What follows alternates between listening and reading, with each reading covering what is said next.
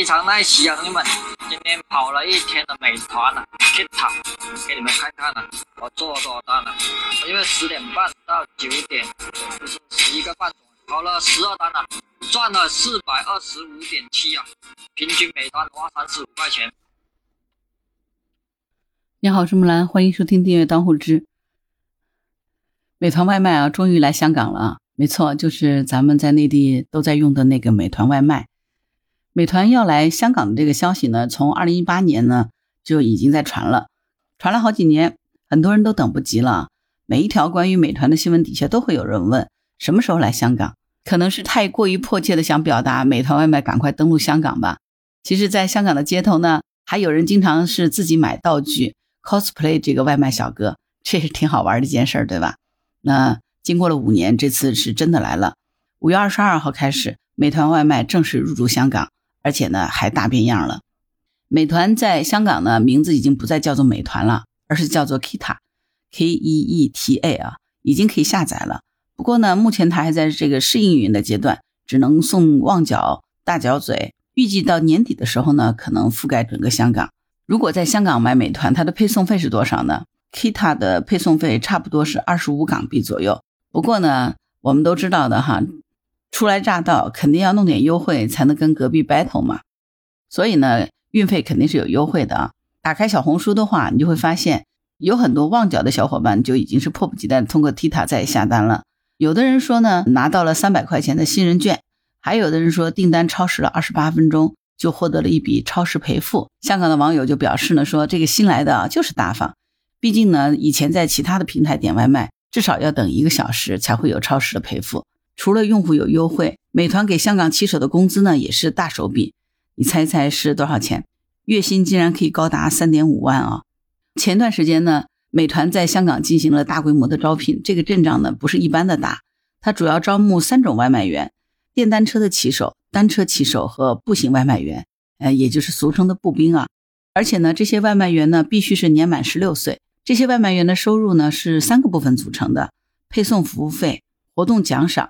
组别奖赏，配送服务费呢，基本上取决于四个因素：配送的地区、距离、时间以及天气。至于说活动的奖赏呢，就是美团会不定时的推出一些活动，比如新加入奖赏、节假日奖赏、活跃外卖员奖赏等等。像这次为了抢人，美团就专门推出了一个迎新奖赏，只要在加入美团的十四天里，送单的数量达到一定的标准。就可以额外获得两千五百港币的奖励，看看这个力度啊，还是很大啊。那最后的这个组别奖赏呢，就是根据外卖员的表现进行分组评级，会有不同的奖励。有媒体曾经估算过，说如果一个外卖员一个月能够送满五百单，并且能够拿到所有的奖项，一个步兵，也就是步行外卖员啊，他的收入可以超过两万，而电单车外卖员呢，能够高达三万五。你看看这个薪资待遇。是不是要惊到了？你要知道，现在香港的月薪中位数也才两万港币，三点五万的收入，那肯定是远远超过一大半的港人了啊！所以听到这儿，是不是很有种冲动？哎呀，让我到香港去送外卖吧！很多香港的网友也都表示哈，啥也不说了，收拾收拾送外卖去了。所以美团一来呢，在香港就有很多人在讨论，香港本地的这个外卖平台肯定是要慌的。因为对于外卖平台来说，骑手就是非常重要的主力军嘛。想要留住骑手，你最根本的肯定还得是靠报酬，对吧？除了美团之外，在香港的外卖平台哪个是待遇最好的呢？在美团加入之前，最初香港是有四大外卖平台的，其中两家已经先后退出了香港。所以呢，目前在香港市场主要就是 Panda 和 Deliveroo 两大外卖平台。大家最常用的呢，就是来自德国的外卖公司 Foodpanda。这是最早进入香港的外卖平台，在香港已经有差不多十年的时间了。他们的这个骑手呢，分两种：步兵和电单车骑手。